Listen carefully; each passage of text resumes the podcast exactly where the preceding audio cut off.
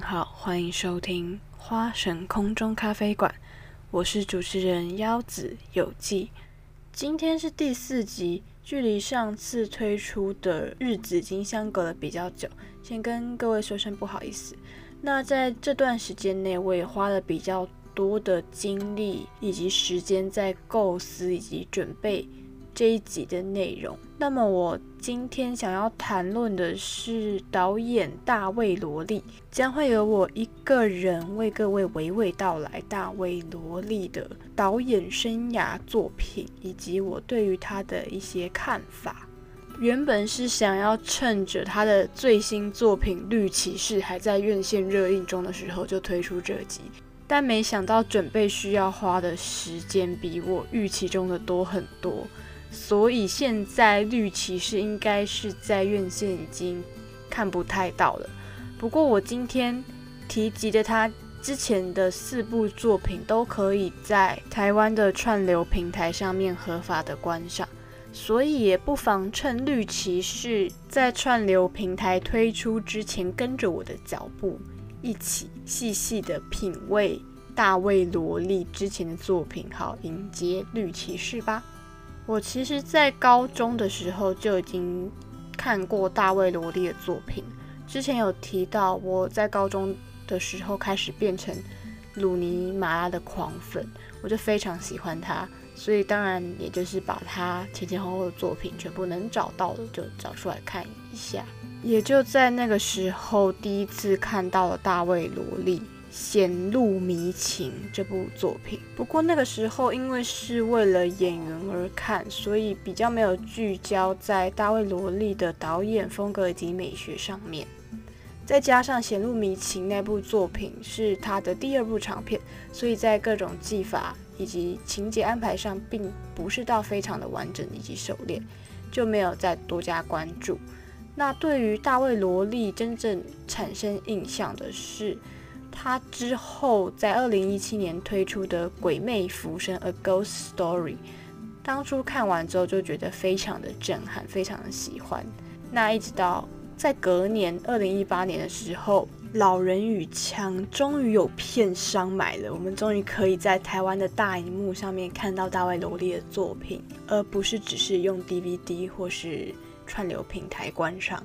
也是到了《老人与枪》的时候，我已经看了他三部作品了，才渐渐看出一些独特的风格以及脉络。不过那时候也还没有到觉得可以专门做一个专题来聊聊他的程度，是一直到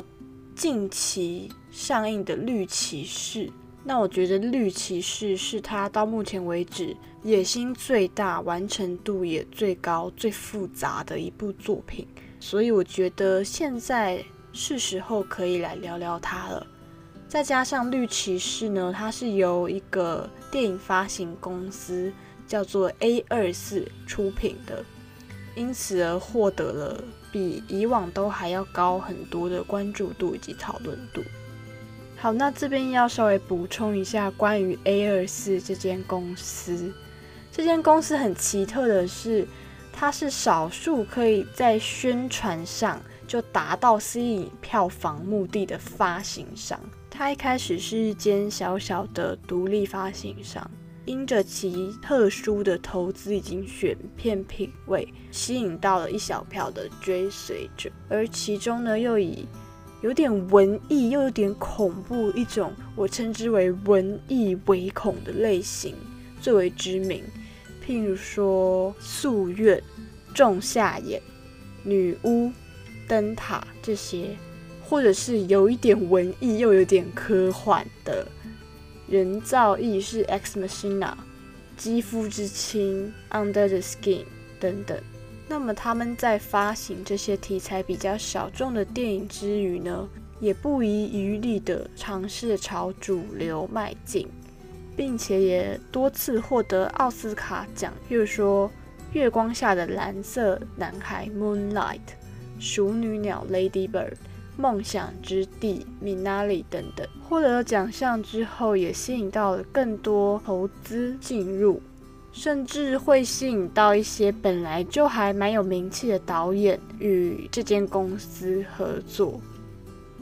或许是尝试拓展年轻人的市场吧，因为 A 二四发行的电影在年轻族群以及网络使用者之间讨论度都还蛮高的，还有培养出一群追随他们的观众，像是近期就有科恩兄弟啊。或是时常跟马丁·史可西斯合作编剧，然后也拍出《基督的最后诱惑》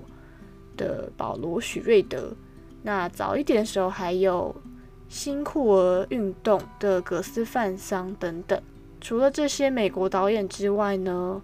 也会有一些在欧陆已经颇有知名度的导演。选择 A 二四作为进攻北美市场的切入点，譬如说希腊导演尤格兰西莫，他的第一部英语作品《单身动物园》就是由 A 二四发行的，或者是阿根廷导演 Gaspar Noé 加斯帕诺埃，他近期的作品《高潮 Climax》也是由 A 二四发行的。好，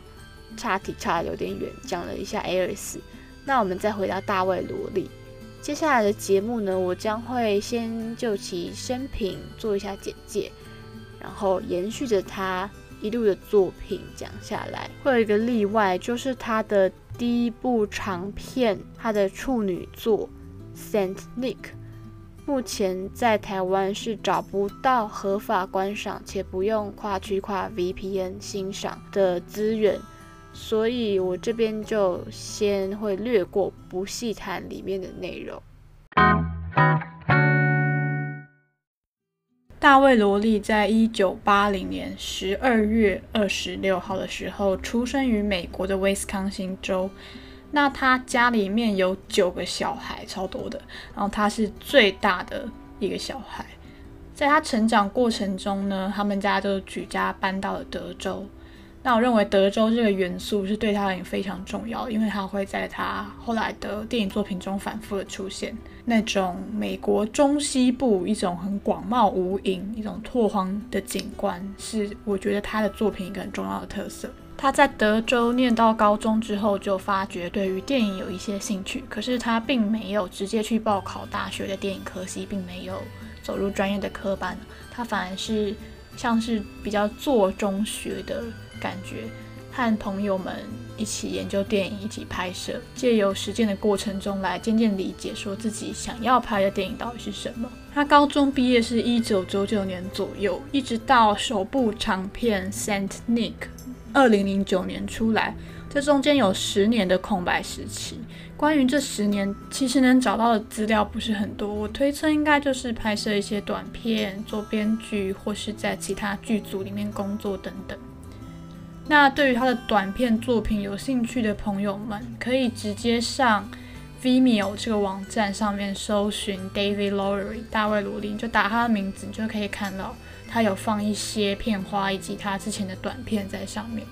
好，时间进入到二零零九年，他的首部长片《Saint Nick》推出了。这部片是在讲述儿童被监护人抛弃的故事。当年有入围西南偏南影展。这边补充一下，西南偏南呢，它就是在德州奥斯汀一个结合了音乐、电影及互动式多媒体的艺术节，也是现在全美国最大的创意设计产业盛会。所以，相较于一般二 D 的电影放映的话，西南偏南评选出来的 VR 电影会在国际上有更多的影响力。因为它就是一个很聚焦在多媒体以及新媒体的一个艺术节。其实相较于电影放映，西南偏南在音乐季上面的形象应该更为人所知，包含很多台湾乐团也有受邀去那边表演啊，或者是像大导演泰伦斯·马利克有一部也是鲁尼·马拉主演的电影，叫做《Song to Song》，为你唱的歌。那里面他饰演的就是一个乐团的乐手，也是在德州奥斯汀的音乐季上面表演。我觉得他拍的那个情境基本上就是在讲西南偏南啊，而且电影也是在那边首映。好，所以罗莉的《Saint Nick》在西南偏南放映之后呢，也有在德州当地获得了一些奖。可是这部片并没有获得比较全国性，甚至是国际性的瞩目。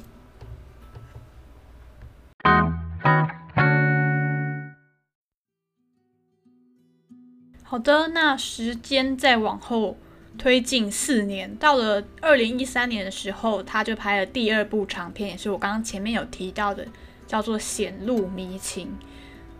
中文听起来可能没有很有记忆点，可是它的英文片名还蛮有特色，又蛮奇怪的，叫做《Ant Damn Body Sense》。直翻的话应该是：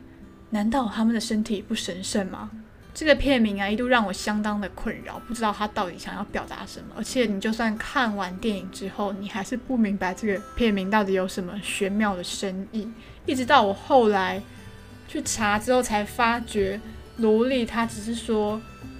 哦，因为之前听一首歌有误把里面的歌词听成 “and body sense”，然后他就决定要把这个误听出来的句子当做他的电影片名，是不是很任性？真的是艺术家脾气，笑死！当时还名不见经传的他呢，也不知道怎么的，在第二部长片就可以邀请到凯西·艾弗列克和鲁尼·马拉出演。当然，他们那个时候分别还不是奥斯卡影帝跟坎城影后啦，所以价码可能没有现在这么高。也有可能是他们本身就是比较喜欢译文电影，不在乎片酬这样子。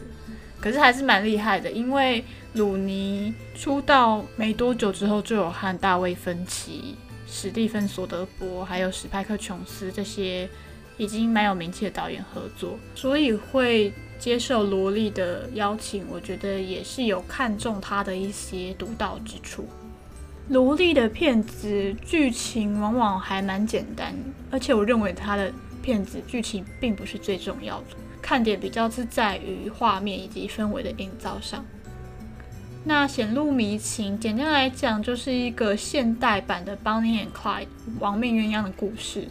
它讲的是一对住在德州的小夫妻，那他们就是无所事事，常常到处抢劫，做一些为非作歹的事情为生。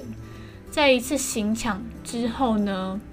他们在逃亡躲警察的时候，怀有身孕的妻子不小心就射伤警察。在那个当下，丈夫就是帮他背黑锅，然后锒铛入狱。之后呢，妻子就跟丈夫分隔两地，那她就是一个人怀孕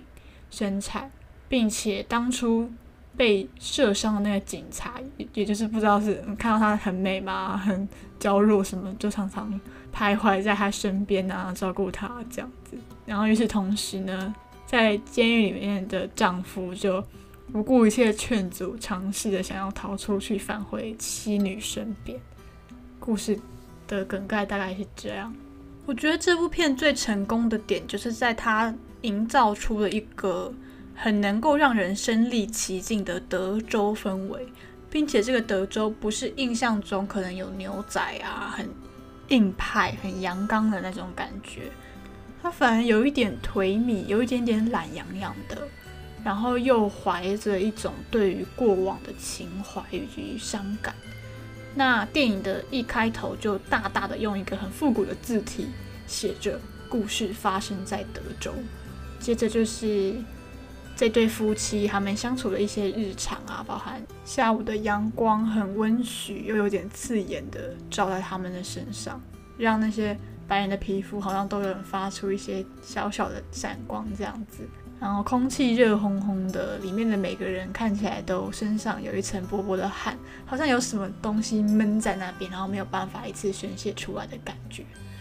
因为差不多在开场十分钟左右，这对夫妻就已经被拆散，分隔两地。所以剧中其实运用非常多低浅，像是喃喃自语的独白，还有。许多信件来往、旧照片的往返等等，来表现这对夫妻虽然身处异地，却心系彼此的情感。那丈夫在坐牢的时候，当然是很寂寞，也很辛苦，很不甘愿于现状的。所以他不断的书写信件给妻子，除了真的是要让他看到以外，也是借由书写这个动作来确认自己。存在的价值，让自己有动力可以继续挨过这个监狱的时光。那导演这边的手法也是穿插了很多过往的回忆片段，试图去模拟说这样的一个人在狱中的时候，他的心境是怎样的。那由他想象里面、回忆里面的妻女的样貌，跟现在真实还在德州家里面生活的妻女的现状，这两者之间的差异和对比，也就使影片散发着一股淡淡的哀伤，还有人事已非的苍凉感。那么，这个简单的故事之所以动人，以及角色之所以纠结的点，便在于，因为它是一个很小的小镇，里面。大家都认识彼此，所以只要这个丈夫一旦越狱跑回来，就一定会被邻居发现举报，那他就会威胁到妻女现在过得平稳安适的日子。这个丈夫明明知道有这样的风险，可是他仍然是抗拒不了内心的冲动，而执意要这么做，就为故事种下了悲剧的因子。那么妻子这边呢，她则一方面留恋于过往的时光。因为他们是一起为非作歹长大的伴侣嘛，所以她可能很习惯过往那种逍遥法外的日子。可是现在丈夫被抓走啦，而好死不死的，她身边又有一个象征着公权力以及稳定力量的警察在一旁照顾她，所以她就在一个法与非法之间来回摆荡。她既不忍心直接拒绝丈夫，直接告诉他说：“你不要回来了，我已经不想再过过去那种漂泊冒险的日子。”那一方面又不能真的去鼓励他回来，因为那会危害到他现在拥有的小小的稳定。但我觉得《显露迷情》这部电影虽然规模小小的，也没有太大的野心，可是却已经很能够看出萝莉之后作品的常见母题了。那就是会有一个一直像在追寻什么，或是试图获得认同或答案的一个男人，在漫长的追逐过程中，他也会渐渐忘了自己渴望获得的究竟是抵达终点之后的那个成果呢，还是他渴望就是追逐这件事情本身，好像是借由他的身体以及心灵，不断的不断的位移，去制造自己仍然踏实存在在这个世界上的感受。《潜入迷情》这部作品应该可以算是萝莉的事业起飞点。这部作品呢，在日舞影展入围了评审团大奖，隔了几个月之后，也被坎城影展选入了国际影评人周的特别放映。这边小小补充一下，国际影评人周就是在除了主竞赛及一种注目竞赛之外，两个会外单元的其中之一。那这两个会外单元。分别是导演双周，还有这个国际影评人周，它是平行于坎城主单元的，就是它是同时举办，可是会在相邻的另外一个场地这样子。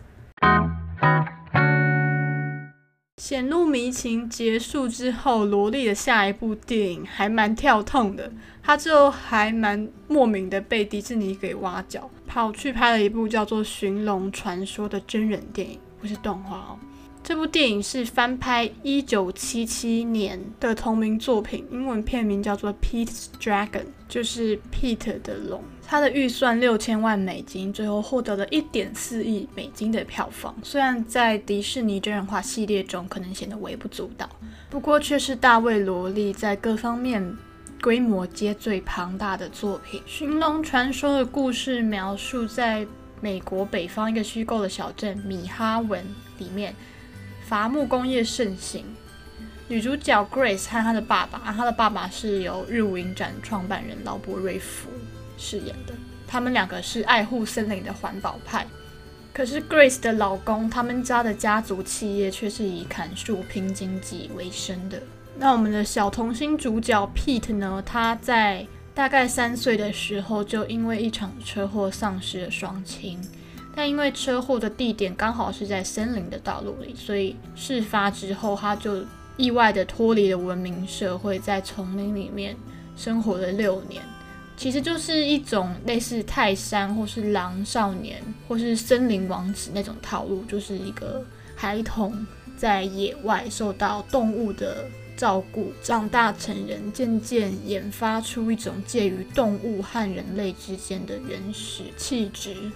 这部片里面的龙不是像驯龙高手那样需要被人类规训或是调教，它比较像是本来就生活在那个地景、那个森林里面的一种野生的动物。它本身的能力已经一应俱全，譬如说它会隐形，它会喷火，它甚至会制造树屋，让 Peter 可以在里面居住。所以它对于人类而言，它并不是一个被圈养的关系，而是他反过来可以担任一个照顾者的角色，来去养育还没有办法自力更生的 Pete。而且在这部电影里面，那个用动画做出来的龙啊，它就是毛毛的、肉肉的，然后有个水汪汪的大眼，就很像一只大狗狗，非常的可爱。然后它是绿色的，就不知道大卫·罗莉对于绿色是不是有什么偏好，像是他后面的绿骑士也是整个人都是绿色的。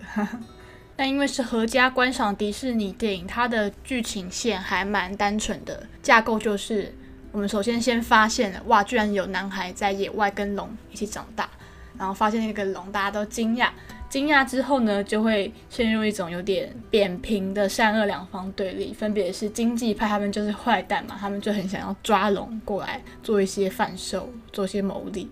然后另外一边就是 Grace 女主角跟劳勃瑞福他爸爸。然后结合 Pete 一个儿童还有环保的纯真善良力量，这两派之间就在拉锯对抗。然后最后当然就是 Happy Ending，一切回归自然和平，符合米老鼠的善良价值观这样子。那可能是因为它是一九七七年的故事，所以里面一些价值观我会觉得稍微现在的角度来看还是有点传统保守了些。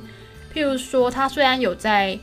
呼吁说，我们应该要保护森林、爱护野生环境。他有在传达这样的概念，可是在这个概念底下，还是有一丝人类文明至上的嫌疑。吼，譬如说像是 Peter 他在森林中成长，可是他最后还是必须让他返回文明社会。或许是基于一种人类就是应该要跟人类相处，或者是儿童教育福利不能够被忽略，他还是要在。文明社会里面学习，或许是基于这样的考量，使他没有办法义无反顾留在森林。但相对而言的话，就会有种你前面跟我辩证了这么多关于自然与文明的抗衡，最后还是需要把一切收纳回一个我们人类的舒适圈，并没有真的去提出比较尖锐的反思，关于说人类文明对于自然的破坏，好像最后还是以一种。过于天真浪漫的手法，让两者可以共存，但是现实生活我们真的是可以这样共存吗？我就是打上一个问号。但不过这就是一个迪士尼的合家观赏的商业作品嘛，所以就也不跟他追究这么多了。这部片值得一看的是饰演 Pete 的童星，他叫 Oakes Fagley。我觉得他的表演还蛮让我惊艳的，不管是在动作以及情感上，因为他全是一个在森林中生活了六年的。男孩势必的是他的肢体要很有野性，然后他爬树啊、奔跑什么的，这些能量都要很充沛，要比一般的在都市生活的人还要再更野性一点。那我觉得他都是做的很好，在情感的表现上也非常的丰沛。这部片之后呢，他后来还要演陶德·韩斯的《极光下的秘密》，英文叫《Wonderstruck》。还有知名的儿童文学作品《金翅雀》改编的电影，他是演男主角的小时候。我觉得 Oakes 算是除了 Noah Jupe 之外，我会特别想要关注的。那 Noah Jupe 演过就是《境界》里面的弟弟，还有我的宝贝男孩 Honey Boy 里面跟希亚里毕福有很精彩的对手戏。这两部里面他的演技都还蛮深刻。又很灵活的，我还蛮推荐大家去看一下。总的来说，《寻龙传说》呢，虽然是有着旧作的包袱，以及受到迪士尼的控管，但我觉得它还是在一些小细节可以看出萝莉的特色。譬如说，他很擅长描绘的美国小镇风情啊，然后加入很多他喜欢的乡村民谣配乐。虽然说在剧情的高潮处仍然是搭了迪士尼风格的那种澎湃的管弦乐，可是能够还是能够看出来他对于音乐是有他一套的想法，以及里面会有一些画面是当地用那个，因为他们产木头嘛，就是用木头去雕刻一些龙的图案。那上面的复古字体啊，还有它物件特写，一种很典雅的感觉，都还蛮有萝莉自己一贯的风格的。完《寻龙传说》之后，不知道萝莉是不是因为拍摄大片有点疲累？这边虽然说大片，但其实也不过是在好莱坞的规模里面算是中型制作而已，只是对于萝莉。这种独立出身的导演而言，已经算是规模非常庞大了。那他在隔了一年，二零一七年的时候，就以超低的十万美元预算，拍出了一部《神秘计划》，就是事前都没有透露太多讯息。那这部片，也就是我个人会把它列入我人生爱片的电影，叫做《鬼魅浮生》（A Ghost Story）。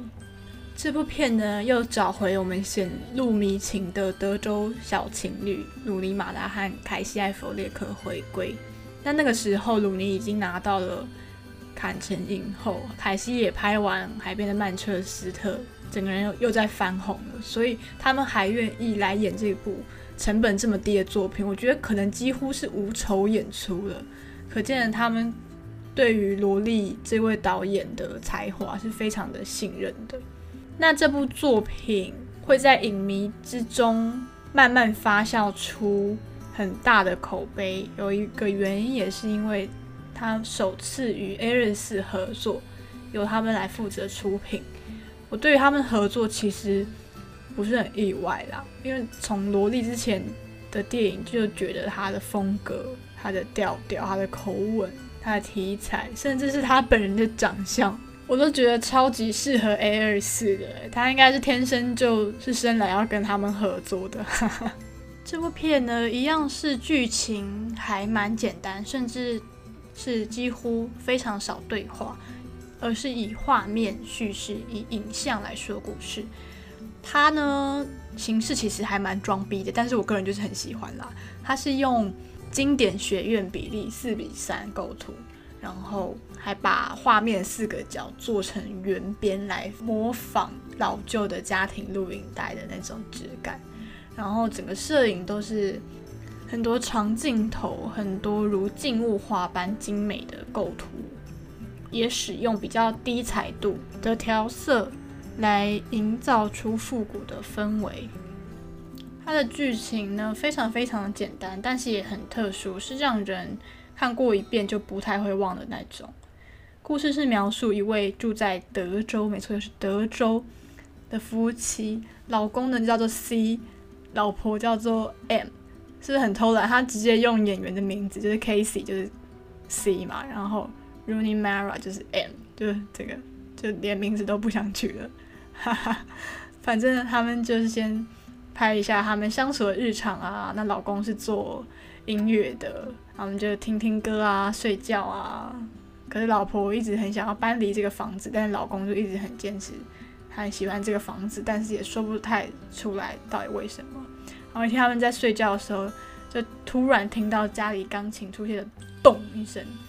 好像有点闹鬼、阴森森的感觉。不过后来也没有看到什么。但是过不久之后呢，这个 C 就不幸发生意外过世了。那他过世之后呢，心中仍然抱有着非常强烈的执念，因为他不想要这么快离开他心爱的人嘛。剧中也有呈现一个他让他超生的机会，可是他错过了。那那个呈现是如何呈现？我觉得蛮有趣的，大家可以自己去看。那他错过超生机会之后呢，他就变成一个床单鬼，其实造型还蛮可爱的。然后就是返回家里面，继续去盯着他老婆的一举一动。作为一个艺术作品，我们以第三者的角度来看，会觉得这个还蛮可爱、蛮浪漫的。但是我后来又觉得，如果是发生在我身上的话，应该是超级恐怖吧？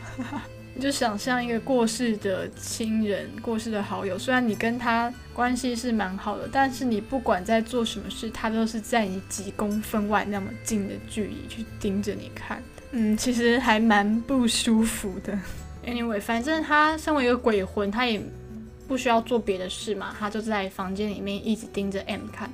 可是 M 是人呐，他还活着，他的生活必须要往前，Life must go on。所以他后来就也是认识其他人，然后决定搬出这个伤心的小屋，这样子。在电影开头的时候，M 有说他小时候很喜欢在所到之处都塞一张张小纸条，就是一种类似到此一游，来让之后来这个地方的人可以以一种寻宝的概念去观看他留下来的讯息。所以当 M 要离开。两人的旧家的时候呢，他也就是写了一张纸条，把它塞进墙缝里面。而这张塞得很紧、抠不太出来的字条，就更加加深了 C 没有办法超生、没有办法投胎的执念。他因为太想要看到这个内容了，所以他不写，经历了。长久的时间，世代的更迭，只是为了想要看到那一张字条上面到底写了什么。讲到这里，是不是觉得跟显露民情的套路有异曲同工之妙？就是他到底上面写了什么，其实不是重点，重点是他必须要实践他寻找这个东西的过程。这部由于是神秘计划，非常的小成本，所以也没有票房压力嘛。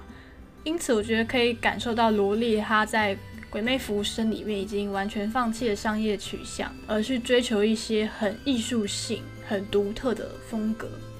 譬如说，里面几乎没有什么对话，包含说 C 跟 M 他们两个相处也都蛮沉默的，可能就是寥寥几句而已。因为像在《显露迷情》里面，他们两个虽然没有实体的相聚。可是他会加入很多旁白、独白、信件内容，来表达角色当下的心情。可是到了《鬼魅浮生》这边，萝莉就已经完全放弃这个能够让我们贴近角色内心的手法，常常都是镜头摆在那边，你只能看到角色这个当下外在行为，而不会知道他内心的想法到底是什么。甚至是演员的表演，可能也被告知要少一点情绪起伏的，让观者可以更纯粹的回到观看这件事情身上，而不是加太多的诠释。你可以自己去代入它，自己去想象，如果你是在类似的情况下，你会有什么感受？那当然也是归功于他这部作品的摄影非常的精致。所以那个画面虽然久、虽然长、虽然静止不动，但还是很好看，你还是非常能够沉浸其中的。譬如说，里面就有一个我常常会拿出来讲的一个还蛮挑战大家观影习惯的长镜头，就是 M 她在失去老公之后，她就很难过，可是她并没有很外显的去哭喊啊、哭诉啊等等。那有一景是他的房东为了安慰他，他就是走进来留下来一个巧克力派，就希望他可以振作这样子。那他就看了这个巧克力派，他就坐在地上琉璃台旁边，就开始很伤心的暴吃那个巧克力派。这一幕大概是有五六分钟以上，镜头就是放在那边，就是看他暴吃巧克力派，然后吃完之后再跑到后面厕所去吐。那这颗这么久的镜头，当然不是为了要服务像我这种奇怪的狂粉。我觉得它比较像是让你真的身临其境，以一个相同时长的方式去体验剧中角色在人去楼空、丧失挚爱之下那个漫长的时间感。我这边还可以补充一个小花絮，是因为鲁尼马拉他是 vegan，就是他不吃肉也不吃蛋奶这些动物产品。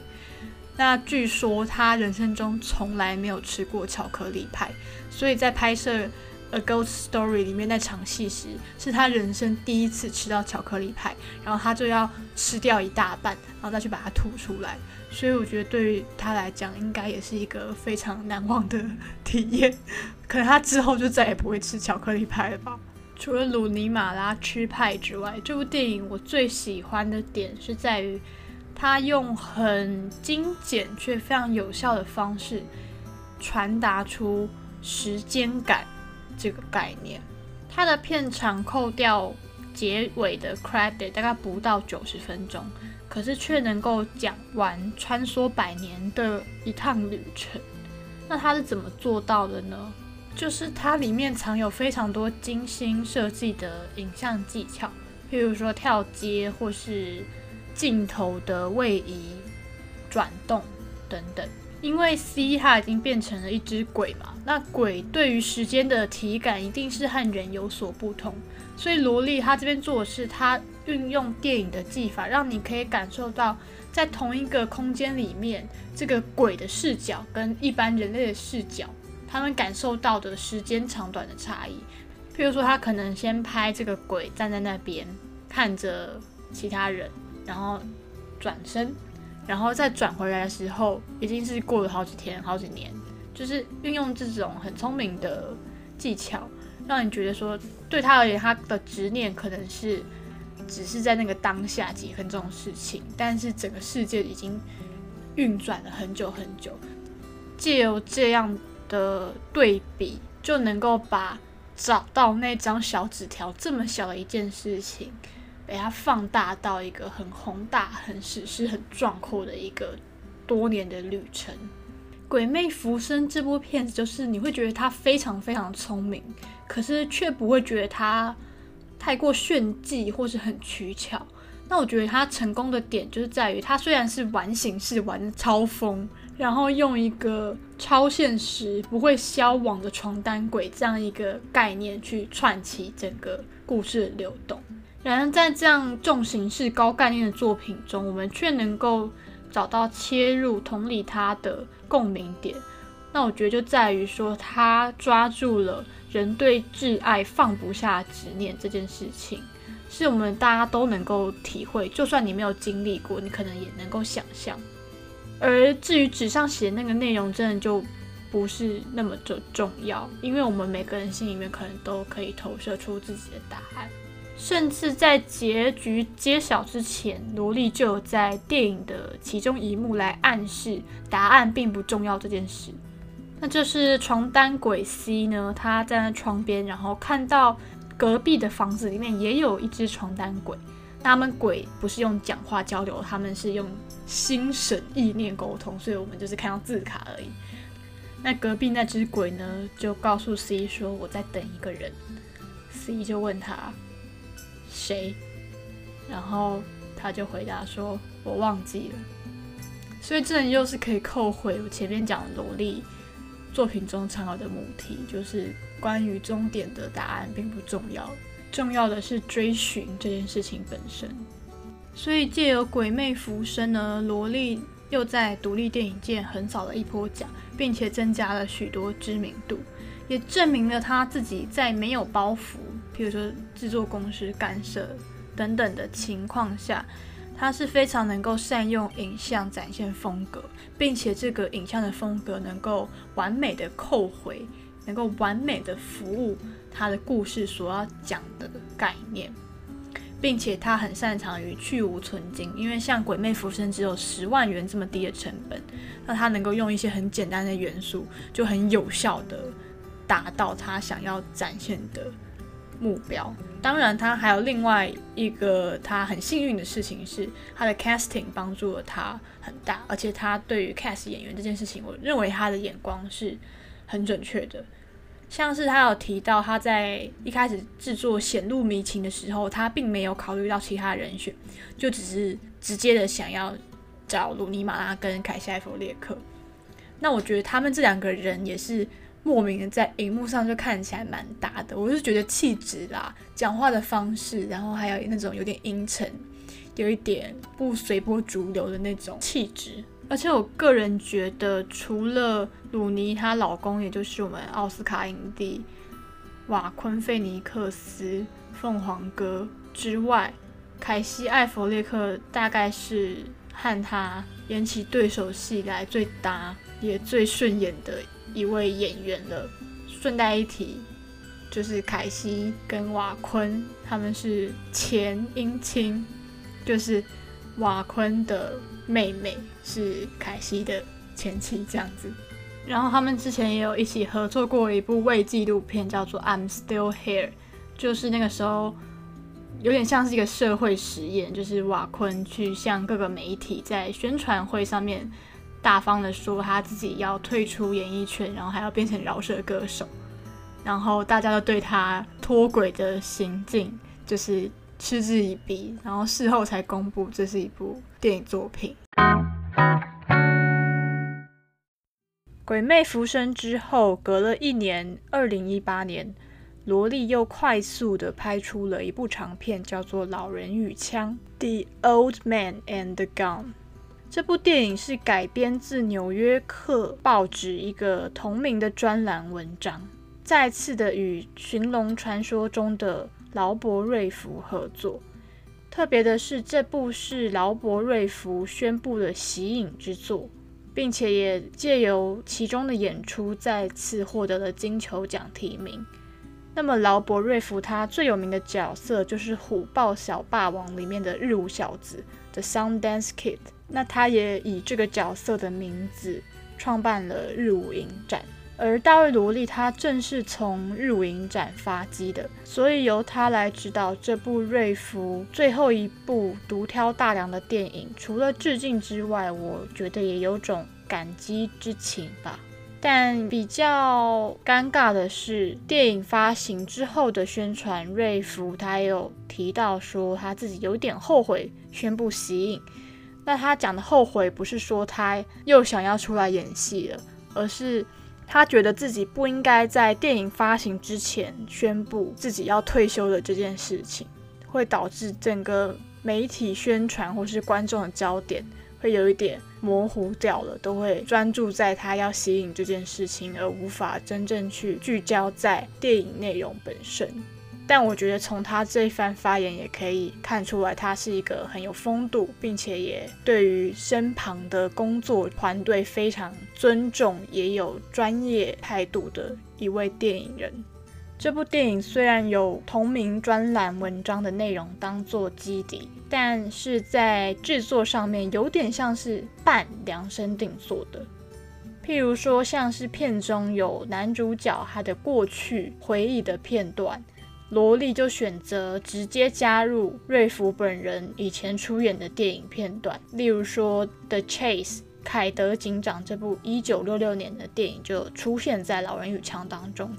借此来达成某种角色与演员本人呼应互文的效果。《老人与枪》这部电影主要讲述的是在1980年代的德州，没错，又是德州，德州又出现了。在那几年，有一帮银发帮的年长者，短时间内行抢了银行多次，却始终没有被警方追捕到案。劳勃·瑞福饰演的主角 Forest Tucker，他从十三岁第一次偷脚踏车之后，就不断反复进出少年看守所跟监狱，在他人生中已经经历了十六次逃狱。但行为却仍然的不羁，依旧在七十几岁的高龄到处行抢啊，躲警察。不过，在他不羁的行为底下，却有一个非常反差的设定，就是他是一个非常注重打扮的人。他在作案的时候，总是一身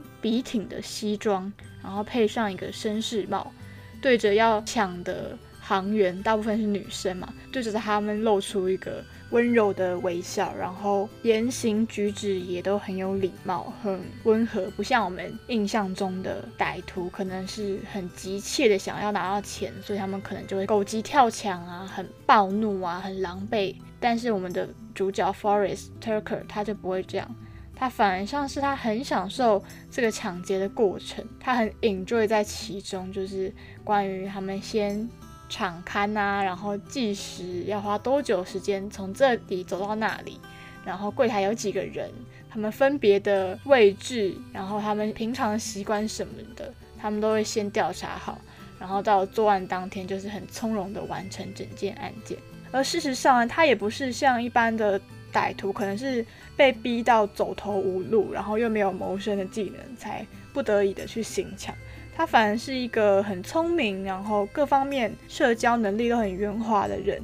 他也不贪心，他每次行抢的时候，他就只抢一笔很小额的现金，不会说想要干一票超大的这样子。甚至其他接触过他的警方也曾经评价说，以他的资历还有能力而言，其实根本用不着抢劫。意思是，他如果去做其他的行业，应该也能出人头地。不过在电影里面，他对于自己行抢的行为，他就说：“I don't make a living, I am living。”就是他不是为了谋生去做这件事情，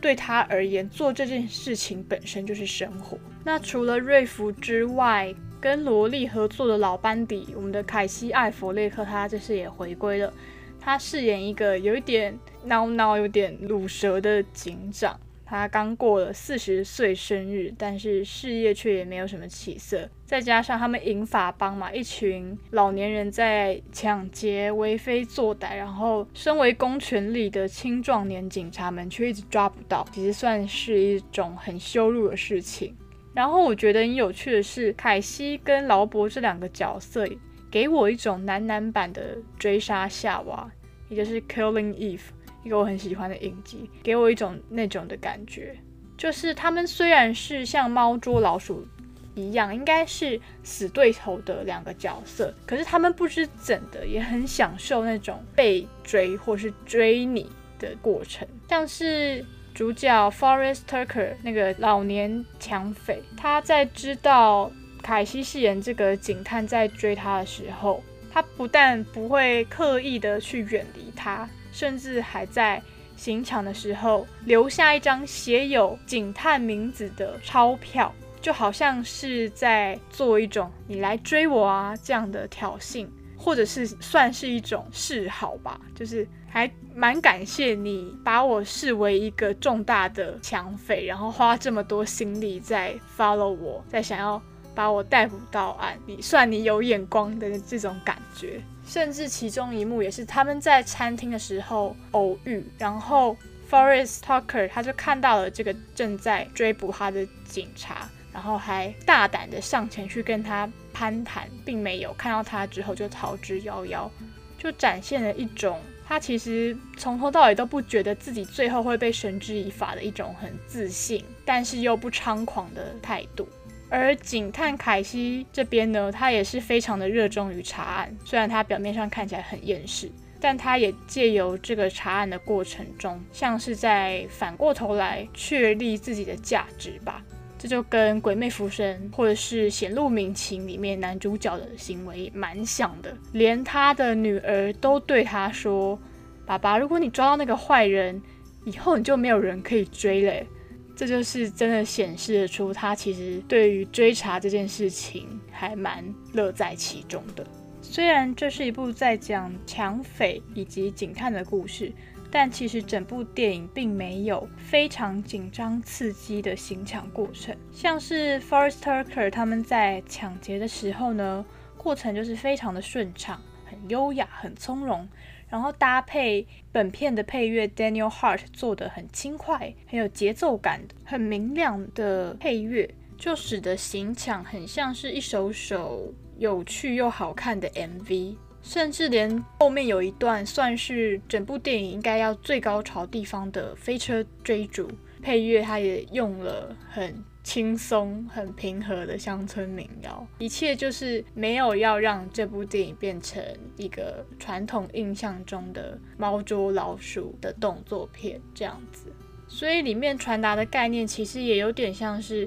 刑抢成功与否，或者是警探他那边有没有追捕犯人到案与否。都不是重点，主要是呈现主角 Forest Tucker 他在一生漂泊不定之后，开始出现犹豫于要不要收手，或是他要不要安定下来，这中间的心路历程，某种程度上也可以和劳勃瑞福本人的演艺生涯达到呼应与互文。像是他因为常年犯罪进出监狱，然后就忽略了家庭，甚至连当时的女友怀孕，后来生出一个女儿这件事情都不知情。这其实就和影星非常忙碌于事业，然后并没有办法兼顾好自己私人生活的情况有异曲同工之妙。然后在开场不久呈现一次作案之后呢，Tucker 他就在路边遇到车子抛锚的一个妇人，老妇人，她叫做 Jewel。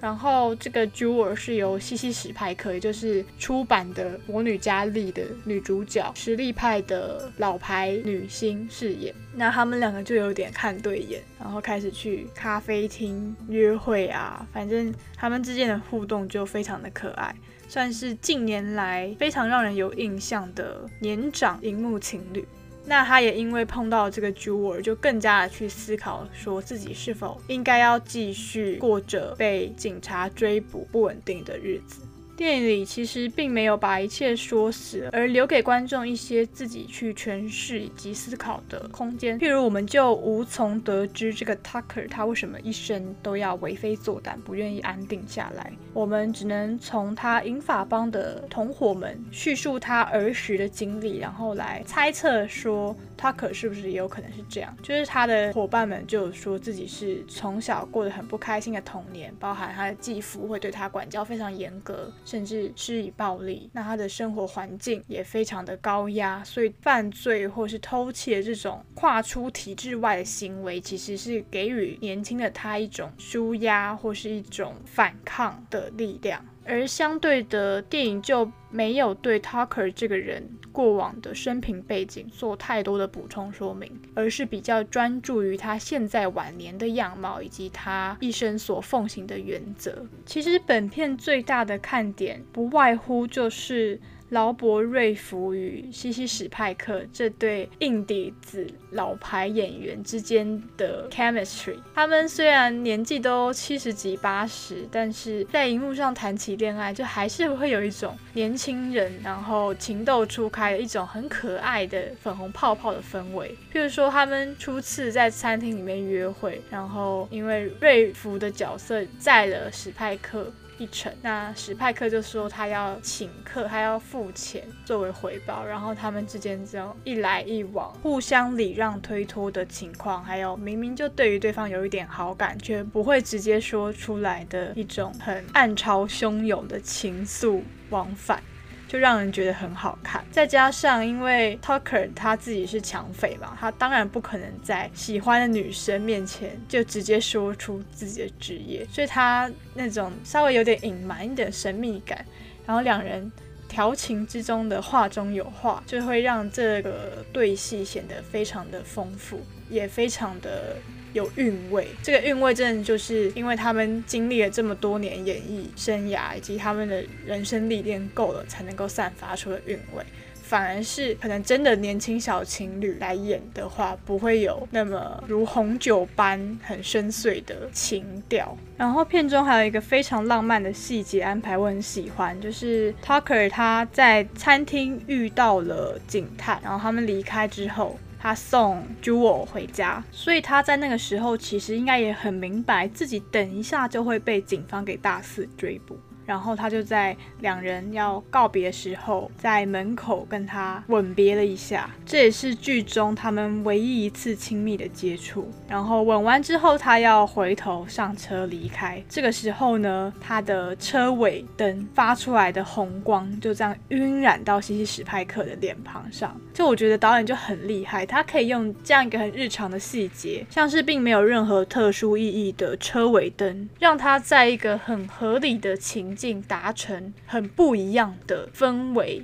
一方面可以免除后置或是特别架灯打光造成的油腻感，一方面又可以把开车逃亡跟初次亲吻之后害羞甜蜜的情境达成一个很有张力、很有对比的融合。那这部片除了劳勃·瑞福跟西西·史派克精湛的演出之外，也很散发着萝莉一贯的视觉风格，包含他用很复古柔和的色调以及底片摄影带来的粗颗粒，在画面的安排上是非常的讲究的。然后它也发生在德州，萝莉最爱用的场景，并且散发着一种对于过往念恋不舍的情怀。像是主角 Forest Tucker，他就不服老，他很不屈服于时间对他造成的影响。然后女主角 Jewel 她就住在一个百年的老房子里面，而且那个老房子的墙壁上还有百年前屋主留下来的签名，就莫名的和鬼魅浮生的情节好像有种呼应。然后 Jewel 她也很爱养马，一种典型的德州风情。她的儿女们劝她说，叫她赶快年纪大了，赶快搬回城镇，不要拘泥于这种很旧式的生活步调。她也就不听劝，很。想要继续他过往的生活步调与节奏，《老人与枪》算是萝莉作品中最可爱、节奏最轻快，然后氛围也最明亮的一部作品。配乐以及声音设计帮了很多的忙，像是一开始就是会加入他们在行场时候码表计时的滴答声，借此达到加速整个影像节奏感的功能。然后萝莉也加入很多鲜黄色的可爱字卡，譬如说它的开头就写着 "This story also is mostly true"，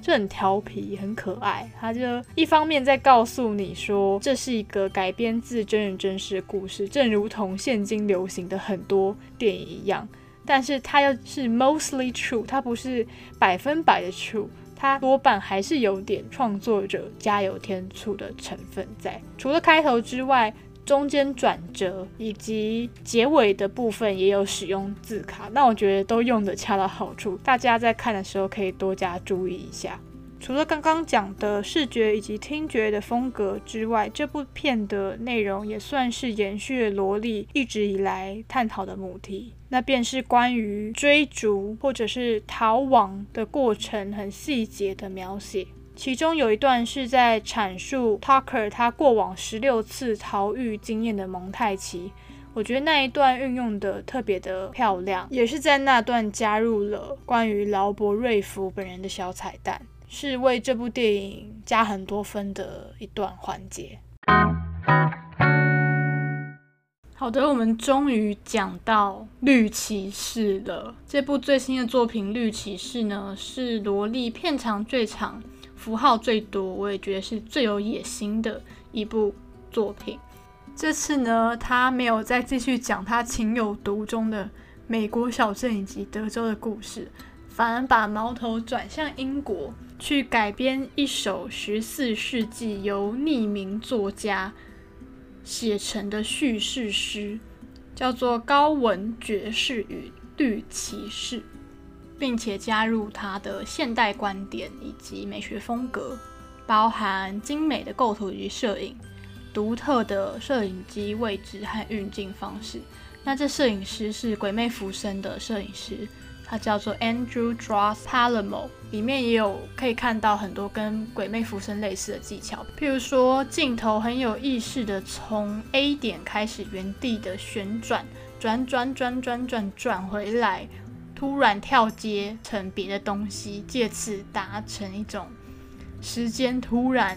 加速，或是突然被浓缩在几秒内的一种很奇特的时间感。在讨论电影的改编之前，我这边先大概为各位讲述一下我所查到原本的高文骑士故事的大纲。就是呢，在亚瑟王与圆桌骑士们举行宴会的时候，突然有一名穿着绿色盔甲的骑士闯入，他就对在场的人下了一个战帖，问他们谁敢接受他的一场挑战，就是说你们现在。有一个人过来把我头砍下来，然后到了明年此时，这个砍掉我的头的人必须要前往北方的绿教堂来接受我的回砍，这样子。那高文骑士在这个时候他就挺身而出，没想到他砍下绿骑士的头之后，他却没有死，他就拎着自己的头，然后咚咚咚的离开了。到了隔年，高文要去赴约的。时候呢，中间经过非常多艰辛的路途。那在途中呢，他看到一个城堡，他就想要借住一下。城堡主人接受他的借宿，不过他开出了一个游戏，叫做交换战利品。也就是说，这个主人他每天会出去打猎，打完之后他会送上一只上好的猎物给高文，让他可以温饱。不过呢，高文要用自己的某一样物品来交换。那高文就想说，好，为了要活下去，成功的前往绿教堂，他就答应了。第一天的时候呢，主人回来给他猎物，高文却只回敬了他一个吻。到第二天也是一样，只是他吻了两下。那到第三天的时候呢，城堡的夫人她送给了高文一条号称能够让他刀枪不入的绿色腰带，高文接受了，收下了这个腰带。可是当城堡主人要拿猎物跟他交换的时候，他却没有交出这条绿色腰带来跟他交换，反而是吻了他五下。这件事情其实已经违背了骑士所必备的慷慨以及诚信的守则。不过，城堡主人并没有在当下就指出他这个缺点。那他住了几天之后，高文就离开了。他之后费尽了千辛万苦，终于抵达了绿教堂。不过，当他正准备要接受绿骑士的回砍时，他却退缩了。那退缩之后呢？绿骑士又再砍了一下，那他又再退缩。他要砍第三下的时候，就伤到了高文的一点头皮。直到要砍第四下的时候，高文突然跳起来说：“我不玩了，我不玩了，我们我们结束这个约定吧。”然后绿骑士这个时候就揭露了，他就是城堡的主人。之所以设下这个考验，就是要去测试高文能不能够遵守骑士之道。而萝莉电影版中的高文呢，他不像是原著中的高文，是亚瑟王旗下最英勇的骑士，他只是一个想要成为骑士的一个年轻鲁蛇。虽然口头上讲的他想要成为骑士，可是每天的生活却浑浑噩噩，包含着他圣诞弥撒之后，他还是彻夜饮酒作乐，然后沉迷于女色，也不愿意好好的练功等等。还有另外一个萝莉加入的有趣设定是，就是他把高文的妈妈设计成是一个女巫，她非常的恨铁不成钢，觉得自己的儿子怎么可以过得这么平庸呢？他一定要成为最英勇的骑士，就有点暗示说他妈妈运用一些巫术来设计出来变出这个绿骑士，好让绿骑士来考验儿子，借此让儿子可以证明自己是足以伟大。足以勇敢，足以成为一个真正的骑士的。电影里没有直接说这个绿骑士就是妈妈与她的女巫姐妹们造就出来的，是我自己对于影像的解读是如此的。再加上可能这部片真的是非常有 A 二四的风格，看它里面一些构图或是他们施展巫术时那种氛围，就让人觉得是不是？很像那个夙愿或是仲夏言里面在探讨邪教的那种仪式，并且在这个电影版本中能够保命的绿色腰带是由高文的母亲亲手为他缝制的。他还说他在那个腰带的缝隙中绣了很多咒语，能够保佑高文一路顺遂。然后在他出发要前往绿教堂前，就是帮他系上这样子。电影里面的高文虽然在圆桌宴会中挺身而出，去把绿骑士给斩首了，受到众人的敬佩和喜爱。那村民们都超爱他，甚至还把他砍掉绿骑士头的这件事情改编成布偶剧啊，在小孩面前上演这样子，还帮他画了英姿挺拔的肖像画。但是他自己始终都觉得，呃。真的是这样吗？我有这么勇猛吗？我真的可以成为骑士吗？他自己其实有点犹豫不定，很没有把握，甚至连在路上，别人看到他表示对他的敬佩以及赞叹的时候，他都有点心虚，没有办法真正接受。别人跟他说：“你看起来像骑士”，甚至跟他说：“你闻起来的味道像个骑士”的时候，他都没有正面的回应，或是直接承认，反而是回答说。是你说我是歧视的，我自己可能没有这样说。至于那条绿色腰带，我觉得就比原点中可能是代表着女性或是性诱惑的一意涵，还加上了一层代表着母亲的束缚、母亲的掌控。这条腰带其实在他旅途的过程当中，先是被混混给抢走，一直到他后来到城堡借住的时候，那个夫人又给了他一条一模一样的腰带。所以我就会大胆的去想说，那个夫人，城堡里面的夫人，可能也是母亲巫术的一环。因为既然说城堡主人等于绿骑士，然后绿骑士又是女巫妈妈召唤的话，那整个城堡里面的夫人呐，或者城堡里面的各种东西，也可能都是母亲巫术的幻觉。然而，当我这样想下去的时候，会觉得越想越恐怖，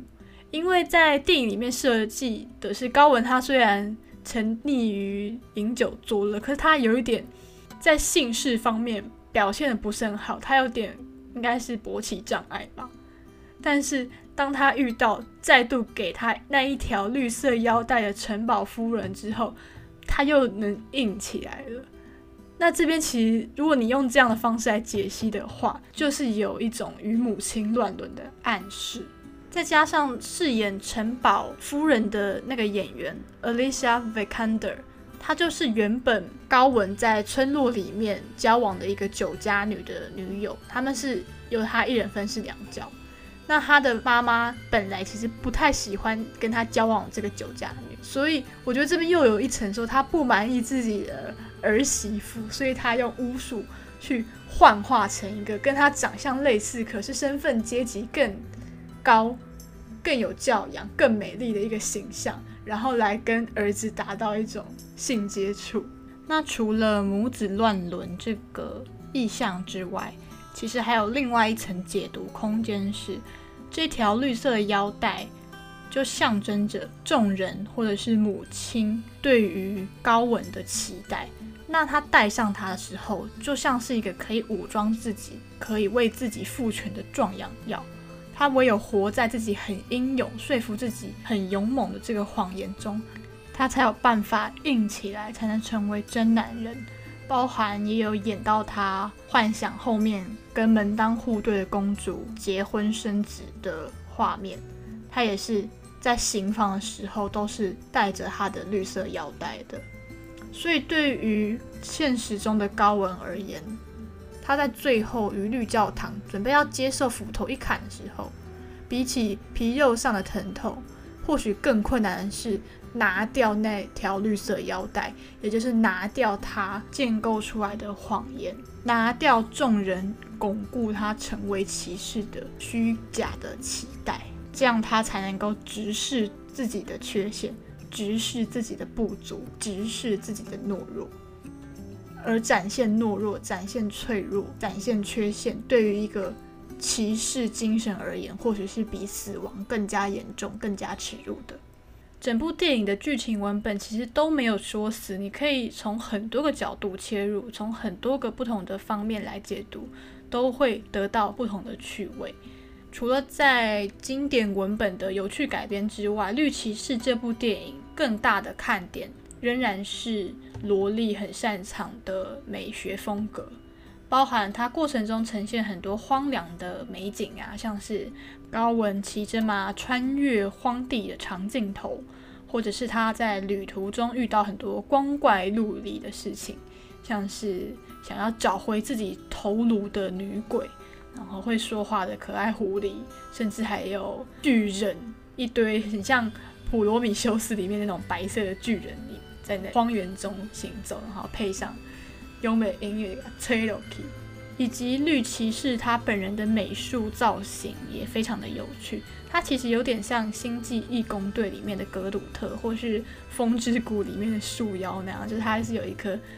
绿色的一种树干纹路的头。然后他的教堂里面也都是跟他的本人的质感非常符合。然后他摸过的地方会产生青苔啊什么。这些很猎奇的设定，其实都带给视觉以及听觉上非常独特的享受。另外还值得一提的是，本片饰演高文骑士的男主角 Dev Patel，他就是《平民百万富翁》里面那个印度裔的青少年。我觉得这是他自《平民百万富翁》之后最精彩的一次表演，因为 Cast 他基本上就是代表说，这个创作者他已经。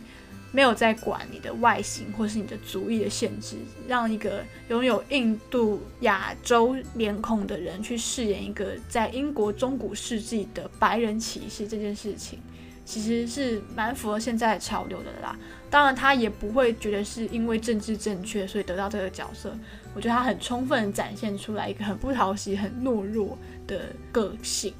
虽然他是英国人，但是过往的一些角色仍然很大程度的受到他的外形限制，包含他入围奥斯卡的那一部《慢慢回家路》，其实就是在讲说一个被白人收养的印度男孩想要返家寻亲的故事。但他其实根本就不是嘛，他是土生土长的英国人。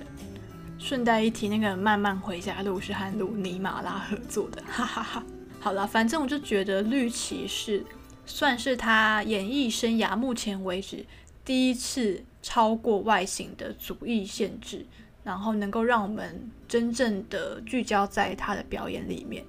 那之后在奖季上，对于他的表现会不会有更多演技奖项的入围，我们也是可以期待一下。那绿骑士其实又可以套到我们今天一直在讲的大卫罗莉的作品母题了。就是一个没那么勇猛，甚至是有一些蹩脚、有一些边缘的男人，他在追寻一个目标，可是却在移动中发觉过程本身即是目的。以绿骑士的例子而言，就是在于他最后到底有没有接受那一个回砍，其实不是重点，而是在他旅途过程中遇到的种种事迹以及他应对做出的行为。就足够来辩证他到底是不是歧视这件事情了。好的，今天帮大家细细的回顾大卫罗莉从一开始到现在的创作历程，大部分讲的还是比较视觉方面的风格。那我也很推荐大家可以关注长期跟他合作的一名配乐家，叫做 Daniel Hart。是他从出道以来每一部长片甚至是短片都是找 Daniel Hart 合作，那我觉得他也很适切的掌握到了萝莉的风格，并且从显露迷情或是老人语腔有点复古、有点民谣的风格，到鬼魅浮生里面有一点弦乐超乎时间那种广阔感的氛围，再到这次绿骑士加入一些中古元素、一些人声哼唱。一些古代的乐器的这种尝试，我觉得屡屡都有让我更加惊艳，也更加欣赏以及期待这两位无间的合作。另外，还有一件值得期待的事，就是大卫罗莉即将要指导接下来迪士尼真人版的《彼得潘与温蒂》。那他在《鬼魅浮生》和《潜入迷情》中已经充分展现出自己独特的个人美学。又在《寻龙传说》里面显现他能够掌握合家观赏的元素，又不至于沦为太过扁平。然后也在《绿骑士》当中显现了他改编经典文本，并且翻玩出现代性以及有趣的诠释空间的能力。所以我觉得，就这么多作品展现出来的特色综整在一起，他真的是。知道彼得潘与温蒂的一个非常好的人选，迪士尼真是有眼光啊！所以我自己也是非常期待，不然我本来是不怎么看迪士尼的电影的。那今天关于大卫罗莉的专题回顾就到此为止，内容比较多，也花了比较多时间整理，希望各位听得还满意。那如果各位听众对于想要听的节目有更多的想法，或者是有什么回馈的话，欢迎在。点书粉丝专业中寻找花神没有咖啡馆，可以留言或是讯息让我知道，也可以在 Podcast 的平台或是评价处来多多跟我互动。那也希望大家可以给我五颗星，谢谢。你可以在 Apple Podcast、Spotify、SoundOut、KKBox 以及 Google Podcast 等平台上收听到花神空中咖啡馆。我是主持人腰子游记，谢谢各位的收听，我们下一集见。